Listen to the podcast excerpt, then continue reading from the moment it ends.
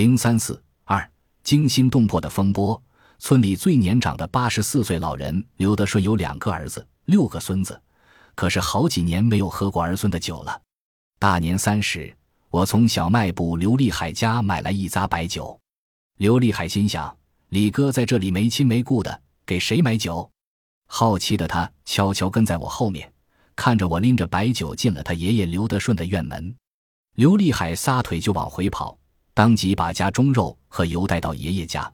吆喝着兄弟几个给爷爷送年礼，此事在九间棚村激起一连串涟漪，带动了家家给老人送年礼的风气，都孝敬老人了。李敬堂记录下了我在九间棚调查研究的情形。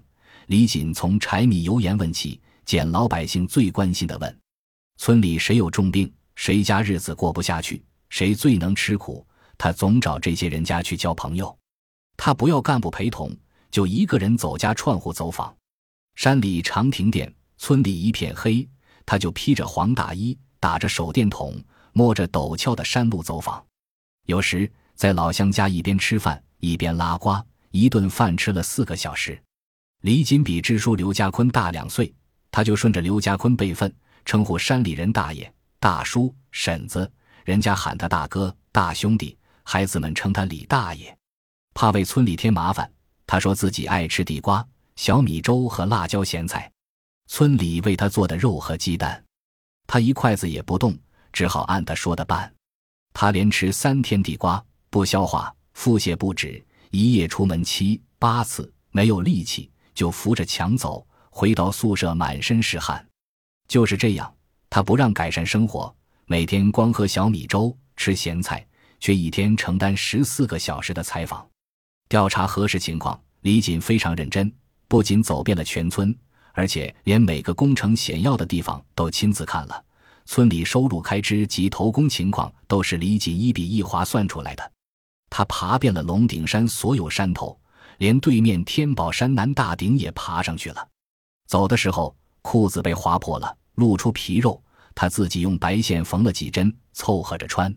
皮鞋掉了根，走起来一高一低。眼镜片被悬崖碰碎了，就用胶布撕成小条条粘起来。这段文字后来发表在全国记写的，即使刊物上所描述的，其实还并不是最为艰苦的情况。因为气温骤降，我病倒在山顶，腹泻不止，没有医生，也没有药，整整腹泻八天，最多一天拉肚二十次，也不能吃油性东西，天天喝小米稀饭。吃咸菜，身体极度虚弱。有天夜里从厕所里回来，站不住，两眼冒金星，竟晕倒在山坡上。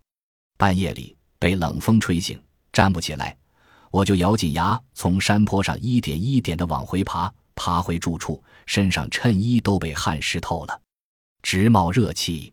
最困难的时候，我拄着一根棍子硬撑着身子，披着黄大衣在村里转悠，敲开一家家的门。我终于撑不住，躺在床上起不来了。大爷大娘们送来花生、鸡蛋、面条与咸菜。有个叫刘德香的老党员看到我来时，带着一包书，有《列宁选集》《毛泽东农村调查文选》和北京风波前后的报纸剪贴本，摆满了桌子。老人看着这一大堆书，说：“你走人吧，俺山里穷，买不起书。”村里人不知道新华社是干什么的。还以为我是新华书店卖书在此落难的人，我忙说：“大爷，村里人嫌弃俺了。”刘德香说：“哪里的话，俺是心疼你呀。”老人带来大葱、煎饼、花生，走时抹了眼泪。就这样，我一直蹲在这个村半个月没有动身。在九间棚村调查时，我把每家人数、姓名都记下来，按辈分和亲戚关系列出了几大支。画了一张密密麻麻的亲戚关系表，就连每家几头猪、几只羊也记录在案，然后按经济实力、劳动态度、致富能力和邻里关系四项分上中下三类排队。村里这几年办了几件大事，爆发什么矛盾，看看党员干部在哪一支里发挥作用怎样。这种基本分析使我能准确地做政治与经济分析，并能迅速接触采访对象。这时。呈现在我面前的九间棚，已不再是一张平面的图表，而是一出充满矛盾甚至带着火药味的戏剧。大洼风波是村民矛盾的一次集中体现。这是我与村民张如意、刘家华在一起拆火柴喝酒时听到的线索。我再三追问，才知道了前因后果。大洼风波的主人公是农民刘家武，住在我隔壁。我找到刘家武，看到自己的底细已经被我摸透。刘家武索性把跟干部斗争的过程竹筒倒豆子般说了出来。我把前后经过完整的写在了调查报告中。九间棚村的干部和党员也有被群众误解的时候，大洼风波就是令人心惊的一幕。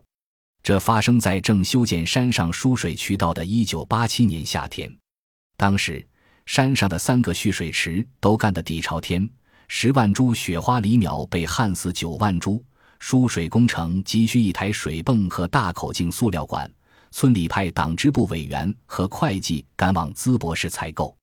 他俩出去十多天还没有回来，全村人都急坏了。有人怀疑说，没准在城里吃喝玩乐，把大伙的血汗钱给花了。不想，这话被一个叫刘家武的青年听到了。他是平时不肯下力气干苦活，但敢闯纰漏的人，全村人都叫他赖五子。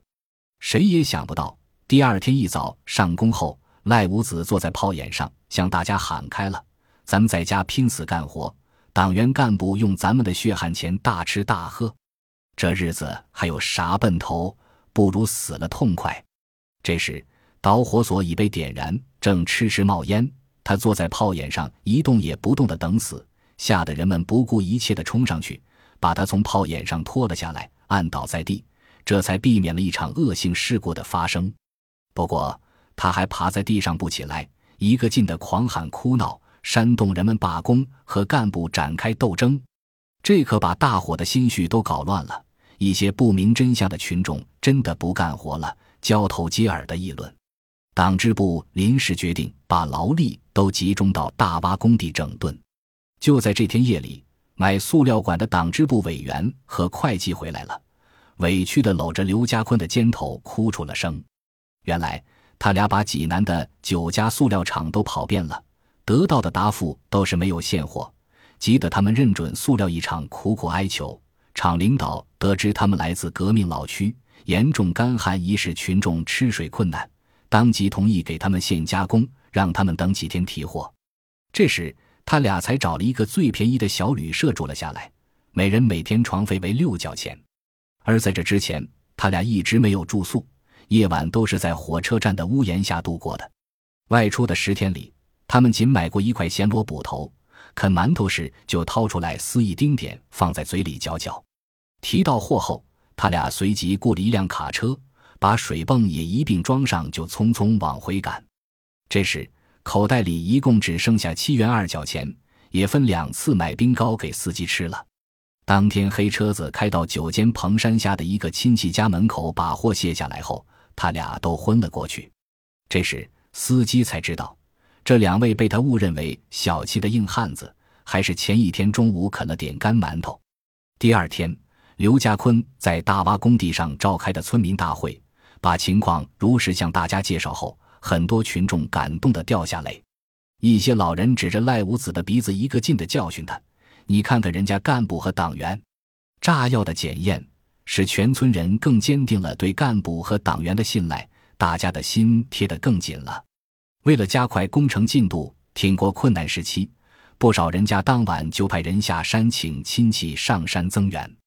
赖五子夫妻俩一夜没合眼，分头从山下亲戚家请来了九位壮劳力。第二天一早，村干部们到工地时大吃一惊，工地上干活的人数已猛增到一百四十多人，比风波前增加了一倍，惊心动魄。从群众对党员干部的极不信任，到党群一心、生死与共、众志成城，一场大挖风波反映出九间棚党组织使人心由面临涣散到凝聚的过程，表现出党群关系由水火关系到雨水关系的转变。一个小山村的惊险一幕，不正是整个中国局势的缩影？北京政治风波中，部分群众对社会主义的误解。对共产党队伍腐败现象的意见，那种激烈对抗的场面，千钧一发的瞬间，似乎在九间棚大挖风波中都有着折射和反应。这时候，我不仅感觉已经耗准中国政局陷入困境的脉搏，而且已经找到打通脉络的穴位。